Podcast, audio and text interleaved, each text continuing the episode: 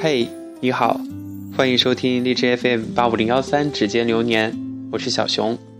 那么接下来要跟大家讲一个很长很长的故事，你一定要耐心的听完哦。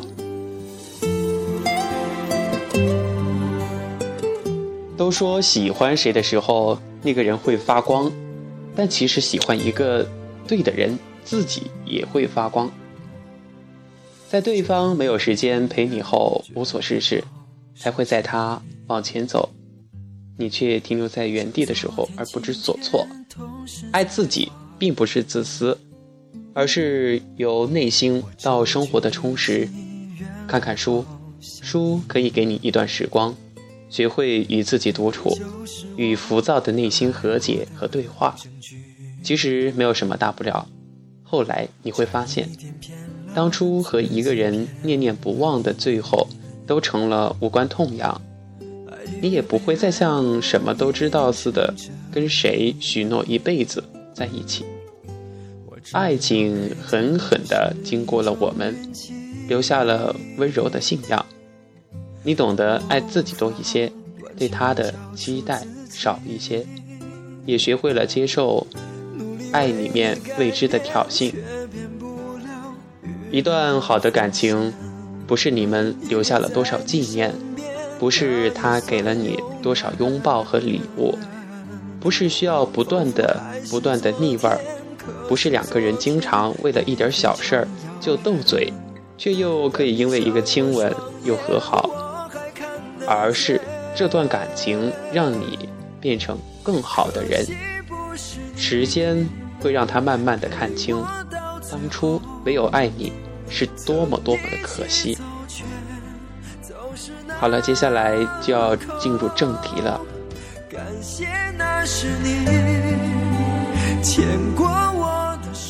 我这一周见了三个人，他们把我生活所有的秩序全部打乱了。生活了快三十年，也许这才开始对生活充满敬畏。第一个人叫阿奇。阿奇他其实跟我不熟，加上这一次见面我总共才见了他两次。上一次是他的婚礼，新娘是我的初恋，我喜欢她从大一到现在。不过严格意义上来说，这也算不上恋，因为那个女孩从来都把我当备胎。我知道女孩所有的心事悲欢，她也永远知道她任何需要帮助的时候。一转身，都会看见我。如果硬要说我跟女孩有什么情感上的这个交集，那便是这种一个愿打一个愿挨的默契吧。那句大俗话怎么说来着？嗯，有些人注定是你生命的毒药。这个女孩至于我，便是如此。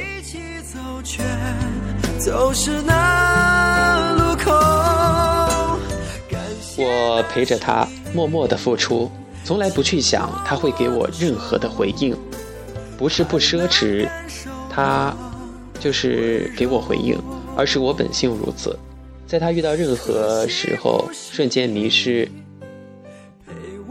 只知道去做任何事情来成全他，只要他开口，我只有一个字的回答：好。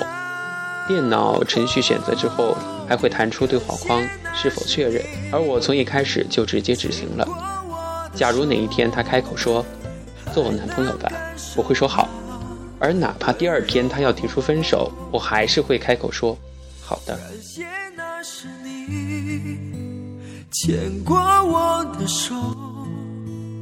还能温暖我是不是正因为我的性格如此？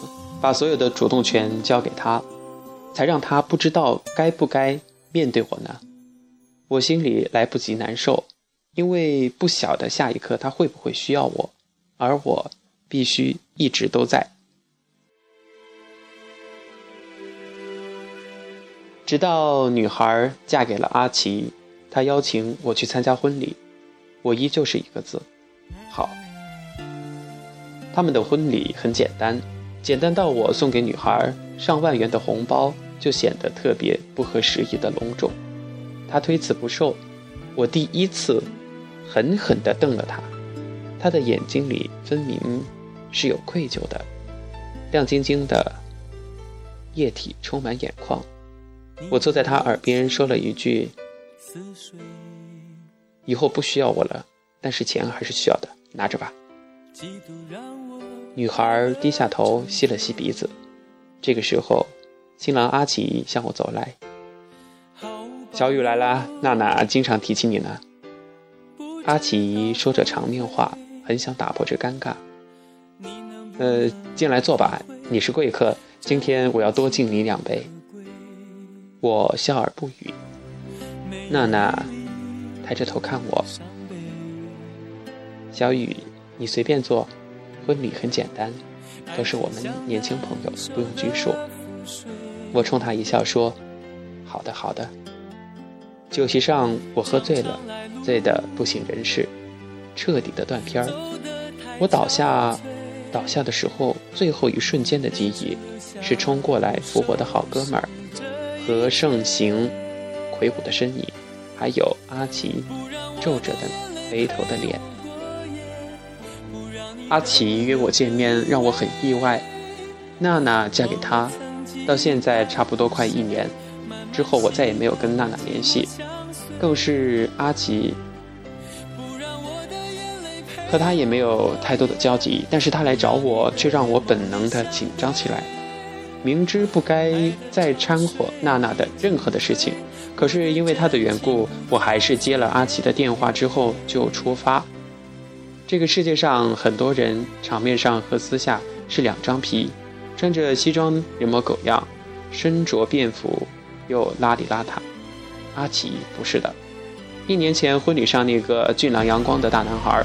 现在简约的衣着，依旧举手投足间透着得体。没有雨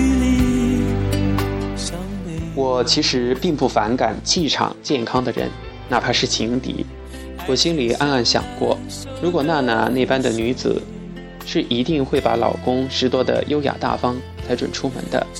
如娜娜的性格，他们夫妻。必定过得很和睦，阿奇才会这样的自信坦然。也许是这高档茶室的环境太过纤细和优雅，坐在窗，坐在这个窗边沏茶的阿奇，显得有那么一点儿娘气。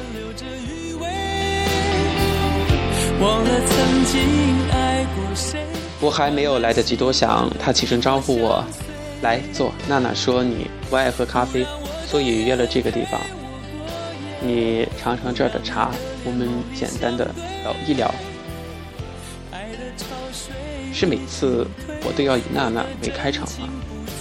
我心里不爽。呃，不好意思，阿奇面对我的咄咄逼人，微笑了一下。你你你请坐，随意。我在他对面坐下，阿奇用滚水冲泡茶叶。淋紫砂壶，洗杯盏，用夹子把杯盏放到我的面前沏茶，整个动作一气呵成。可这丝毫没有削弱我心底微弱但始终存在的愤愤的执念。我抿了一口茶，真的好香。他很礼貌地冲我一点头，对自己手艺很满意，便开始说话。嗯，小雨，我我找你。是有些事情想要跟你说，你对我不怎么了解，但但我知道你。你要说是娜娜跟你说的吗？呃，不，不是，我知道你，所以我会相信你，也请你能够接受我将要告诉你的这些事情。我和娜娜离婚了。阿奇相当淡定的说。我的脑袋嗡了一下。他继续说：“阿奇，我跟他的婚姻本来就是形式，我们之间没有爱情，而当时结婚也是因为我不想听。”我打断阿奇，站起来准备走。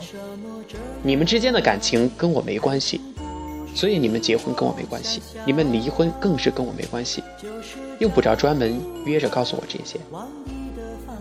其实当时我已经五脏俱焚了，不知道是为娜娜草率而糟糕的婚姻，还是为我自己幸灾乐祸般可悲而可笑的心理。阿奇站起来拦着我说：“小雨，小雨，请你不要激动，你听我讲清楚一些事情。我现在的境况特别需要你的帮助，所以务必要跟你讲清一些事情。这茶是安神静心的，咱们把这一盏茶喝完，你再怎么决定，我无权干涉。”他的声音不大，但口气不容置疑。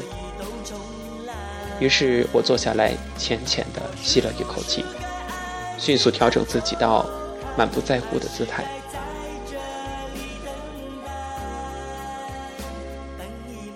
阿奇对我说：“小雨，你的大学好哥们儿何慎行，他跟我是一对儿，我们是 gay，所以我跟娜娜的婚姻是形式上的，和娜娜没有爱情。”当时结婚是为了拿到遗产就慎行，可是结婚之后才发现，遗产是说，是我父母为了哄骗我结婚。但不管怎么样，我和娜娜必须离婚，我不能再拖累她。我说需要你的帮助，就是希望你能够好好的照顾娜娜。如果说他告诉我娜娜离婚，让我脑袋嗡了一下，那么这几句话简直就是五雷轰顶。震得我全身血液凝固。阿奇又给我倒了茶，示意我平复一下。我端着茶盏，一口气吞下，舌头烫得发麻。阿奇继续说道：“小雨，告诉你这些，或许真的让你很难受，但是我说的句句都是真的。娜娜最相信的人是你，和慎行最好的哥们是你，我没有必要骗你。”我知道，你说究竟是怎么回事儿？我我和盛行是在我读完高中的时候认识的，他是我爸妈给我请的家教，我高二，他大一，嗯，我们就就那样互相喜欢，应该也是天生如此吧。盛行的家庭情况你是知道的，而我的家跟他截然不同。北京的房产，上海的公司，香港的连锁企业。我的父母骗我结婚的时候，说外公留给了我两个亿的遗产，我结婚之后就可以无条件的继承支配这笔钱。虽然说遗嘱是说是假的，但是我家也确实有这么多家产。阿奇边说边轻轻的倒茶，仿佛他嘴里吐出的每一个重磅的字眼，都平淡的。像茶的氤氲之气。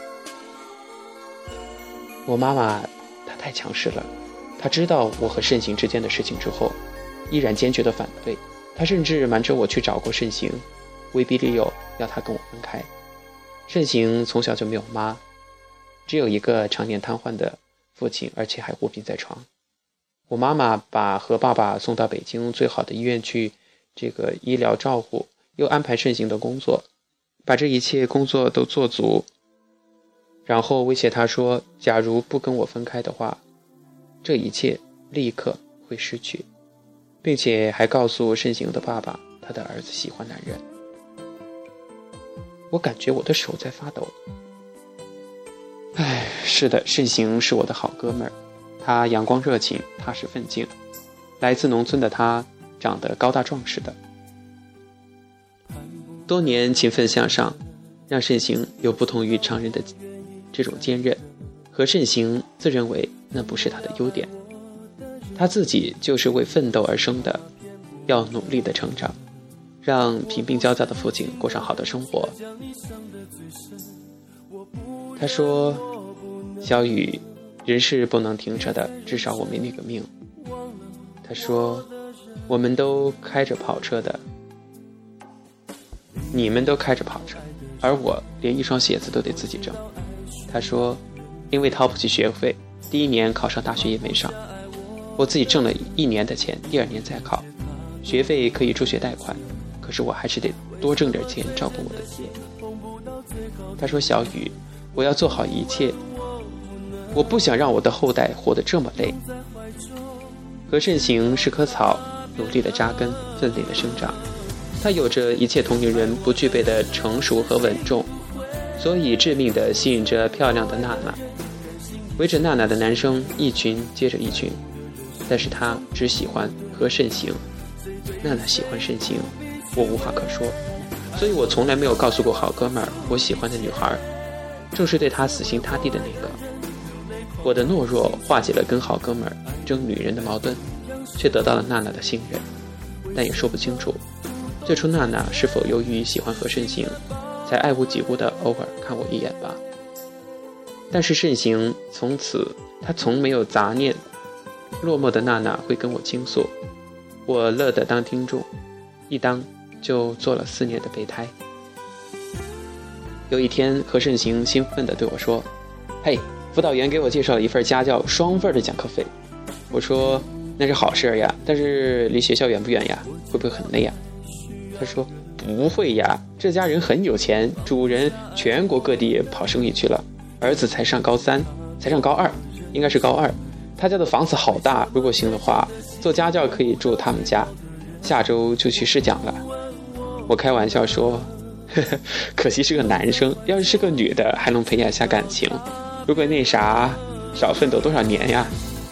慎行嘿嘿一笑，并不在意。可是我这样一说，算是一语成谶了吗？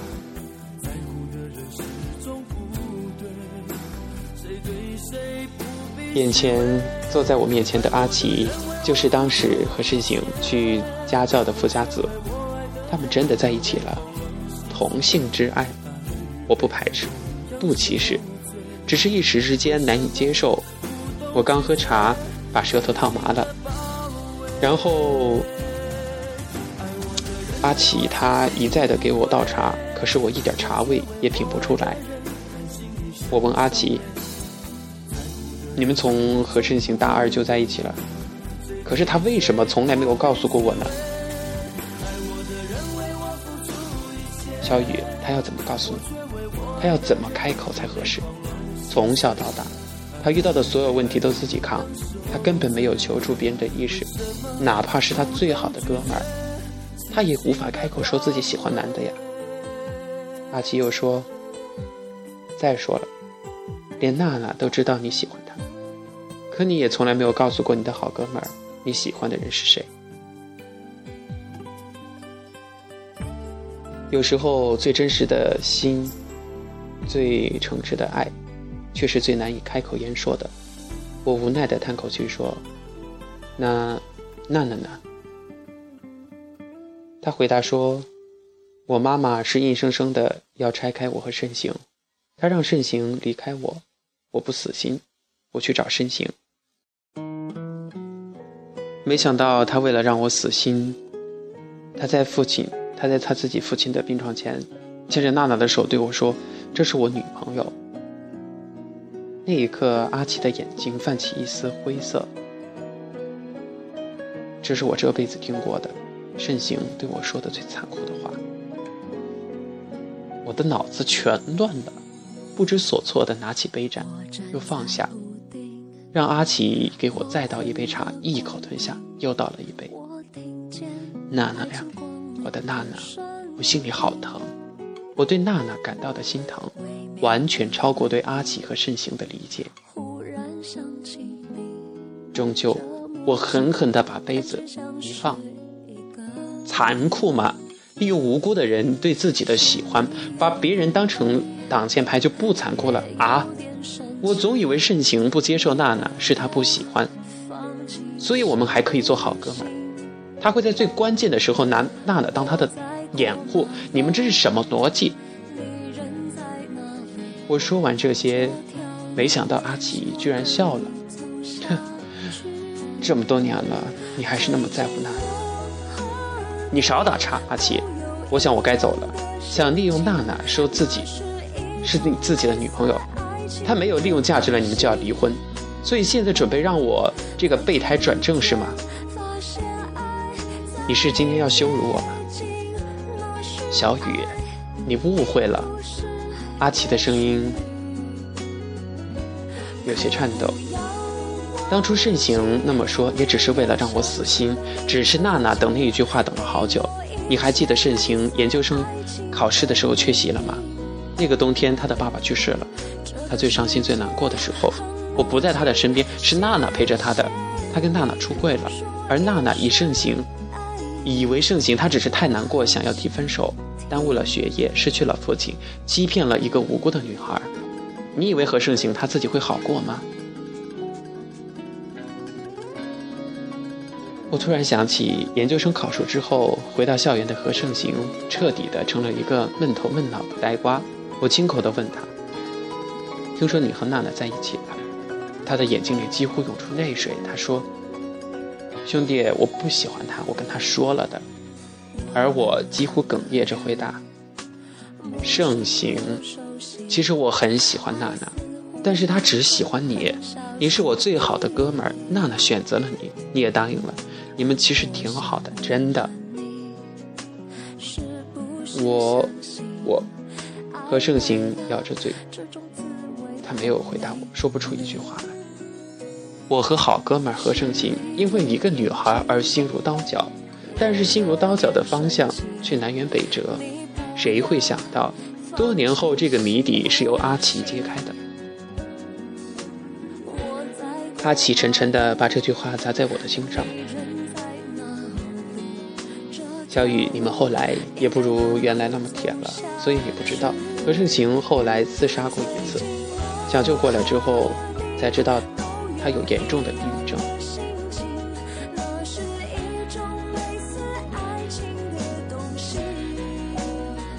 他继续说，其实娜娜是个好女孩，她知道盛行是个 gay 之后，第一时间选择了理解，第二时间选择了义无反顾的帮助。我都没见过外表这么柔弱的女孩子，内心可以这么坚强。我和她轮流的照顾盛行，生怕他会出意外。盛行他已经没有任何亲人了，他没有了指望，所以才会想到死。抑郁症真的太可怕了，这么多年终于爆发了，还差一点夺走一个人的生命。我是不会放弃盛行的，娜娜她也说，她也不会。说着，阿奇又沏了一壶茶，继续说道。另外一方面，我妈说外公留给我两个亿的遗产，在结婚后无条件的继承。就在这个时候，娜娜说：“阿奇，我们两个结婚吧。结了婚，也有钱，有足够的条件，可以和申行去国外给他治病，然后你们在允许的这种法律的国家一起生活。我只是户口本多了一个结婚离婚的记录，但是我们三个人都可以解脱。”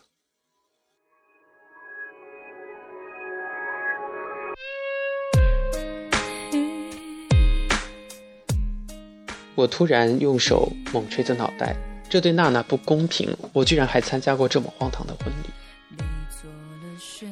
阿奇继续跟我说，我妈妈其实是为了骗我结婚。等我和娜娜领了证，我去找律师的时候，才看到外公的遗嘱上，我和我妈是所有财产的第一继承人，仅此而已，根本没有什么结婚继承的条件。我妈妈说，我终究是一个会因为钱而屈服的纨绔子弟，不知道生活的面目是什么，所以才会为了钱结婚。就算他骗了我，我也还还是没有办法，没有办法去选择。这件事对我的打击太大，反而让我成长得更快。我和娜娜协议离婚，第一个我是不想耽误她，二来我是怕我跟家里的人决裂，会因为法律上的意义。这个夫妻的关系让娜娜牵扯牵扯上麻烦，我不想让她卷进来。我已经请了律师打官司，要我第一继承人的这个经济的权益，同时跟我父母跟我的父母断绝关系。听完这些，我在想：天哪，你们都经历了什么？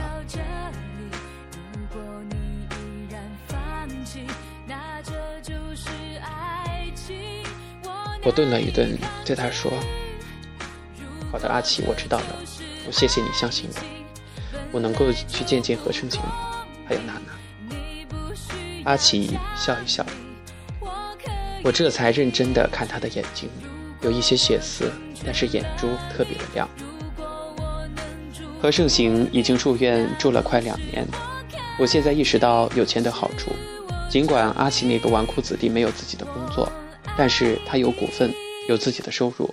他把钱全部用来给何胜行好的医疗保障，我不知道抑郁症究竟如何根治，但那所谓的医院简直比避暑山庄还适合度假。从大四到现在，我四年没怎么联系了，我们之间四年没怎么联系了。上一次见阿奇和娜娜，是在婚礼上。如果从时间来看，好像大家都仅仅是共同老了一些，没什么不公平。可是生活呢，给了我们千差万别的错愕和凌乱，让所有的人都措手不及，成长的磕磕绊绊，又义无反顾。看到盛行，我觉得他瘦了好多，个头虽然还是那么高，但是衣衫空落落的，他显得眼睛显得鼻梁更加的高挺，昭示着他那性格凌厉锐气，令舌不弯。对不起，我们同时开口又同时笑了。阿奇都跟你说了吧？嗯，说了。好哥们儿，你要好好的活着，不总在不停的跑。小时候觉得长大最重要，长大了就可以照顾老爸了。爱上一个人的时候又觉得合适很重要。那时候我们都是异性，就不会有这么大的压力。可这不是我们选的，我们爱上了同性。也根本没有错，爸走了，同时又要跟喜欢的人分开，还阴差阳错的骗了一个女孩，我真的生无可恋。所以其实多个安眠药混着酒喝下去，我只是觉得自己的身体飘飘欲仙，胃里翻江倒海，大脑一片沉重混沌。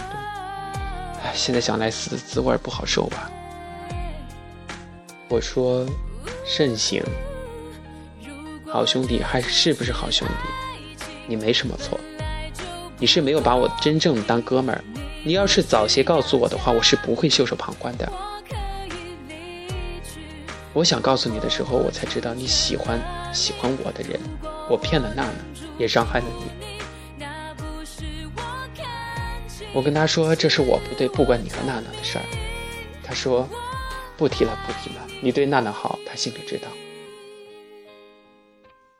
我突然不知道该说什么了，盛行拍拍我的肩膀，又指了一下远处正在跟医生交流的阿奇。何盛行对我说：“弟，不要看他是个富家子弟，但是他有情有义的。我很累，活着很痛苦，可是看到他又觉得很值。从我确诊的是抑郁症的那一刻，他就没有离开过我。他不允许我再做傻事儿。小雨，你知道？”什么是爱？我躺在病床上的时候，他走进走出，忙里忙外，而我哪怕想象一下，我只是想象一下，假如是他躺在病床上，我都会忍不住想要嚎啕大哭。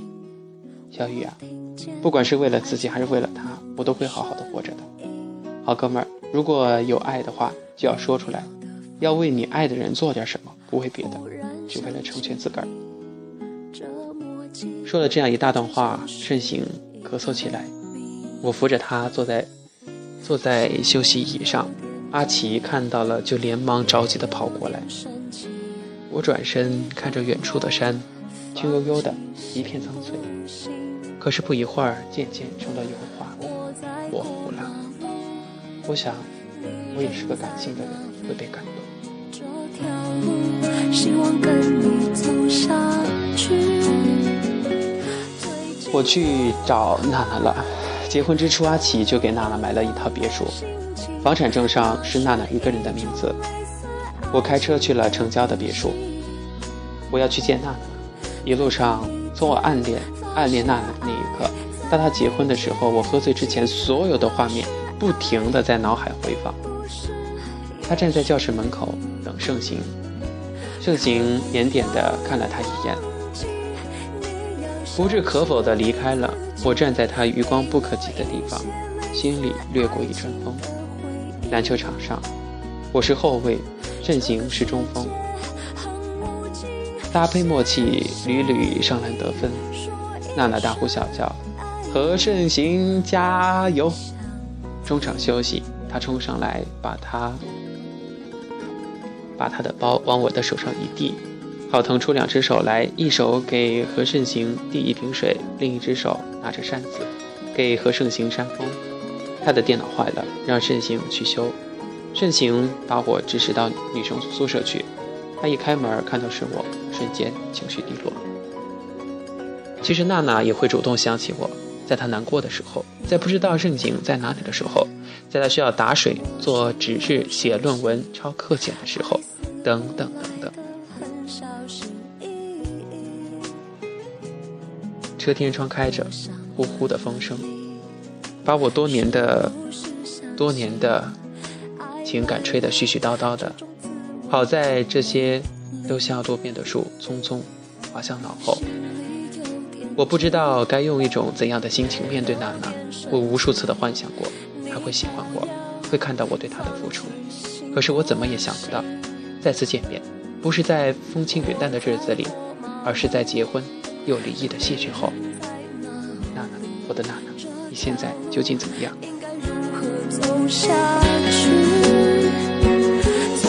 我不知所措，我慌乱如麻，我忐忑焦灼，我迫不及待的想要见他，可是我又害怕见到你。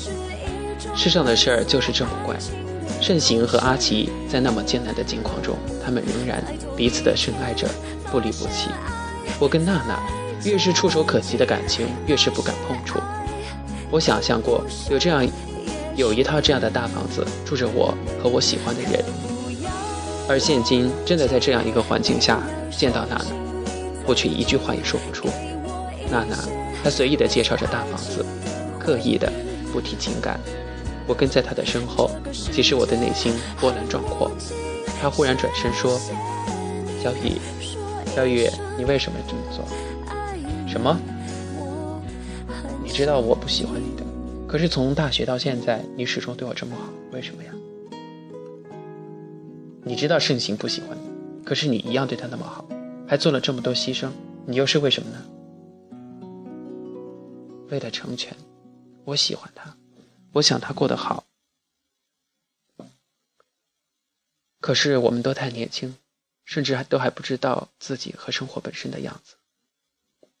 娜娜这样说着，他的每一句话都像自言自语。我也知道你喜欢我，可是你从来没有说过任何一句表白的话。你为我做了这么多事情，包括你现在来看我，你怕我离婚了过得不好，你怕我，你怕我他们在出国之后我连个朋友都没有，是不是？可是这些年你过得好不好呢？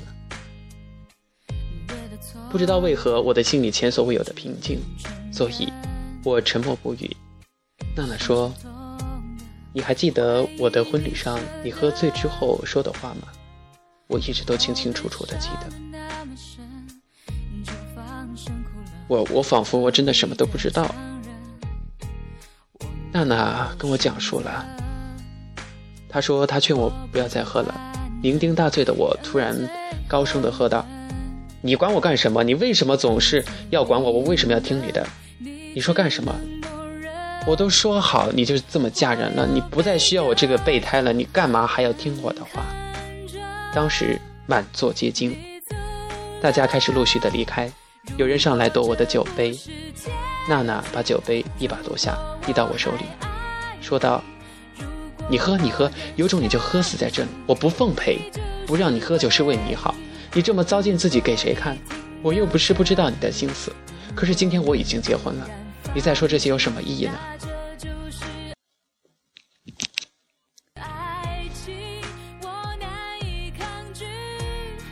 当时盛行和阿奇脸色突变，他们知道娜娜强硬的脾气又上来了。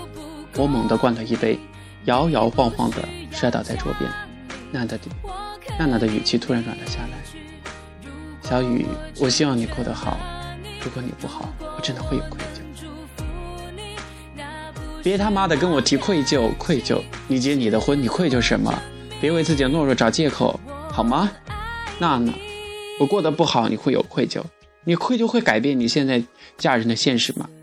我过得好，你就没有愧疚；你没有愧疚，只会走得更加的心安理得。你跟我提什么愧疚？你记住，你就是娜娜，我就是喜欢你，心底无愧的走。不管你怎么选，你都对得起自己的心。我高兴，我喝。你不要用你的愧疚给你的懦弱找借口。这不是你，我不需要你同情我。我喝我的酒。我真的完全不记得自己说过这样的话。娜娜告诉我之后，我反而感到一种前所未有的释然。我说：“嗯，我过得挺好。”娜娜笑了，说了句：“那就好。”她的笑好美，比我第一次见她还要美。我上前拥抱娜娜，深深地吻了她一下。天旋地转，万物空蒙，她是我的毒药，也是我的解药。这个吻化解了所有的毒，也让我放下了她。松开抱着她的手臂，她看着我，只说了一句：“雨，小雨，谢谢你。”我说：“ 好。”阿奇最终胜诉了。顺利的继承了一个亿的遗产，他跟何慎行准备去加拿大定居。临走看到我和娜娜手牵着手去送别，他们觉得成全一桩美事儿。然后在机场道别后，我就再也没有见过娜娜。那对同志最羡慕的，莫不是像一般男女一样的相爱，有有家庭的理解、法律的认同，可以相守到老。而普通男女如我和娜娜又有着另一番情感纠葛，不爱是没有办法在一起。我们都为自己心里爱的人付出，成全到自己死心，却轻易忘记了自己。经过这一番，我们四个人都变了。人在成熟的时候，看淡的时候，才会超离于情爱、生死离别之外。才会回到本心，才会让自己过得更好。如果成全算赌注，我们都输给了自己；但是知道了要让自己过得好，也算赢了生活。好了，亲爱的听众朋友们，故事到这里就讲完了，感谢您的收听，我们再见。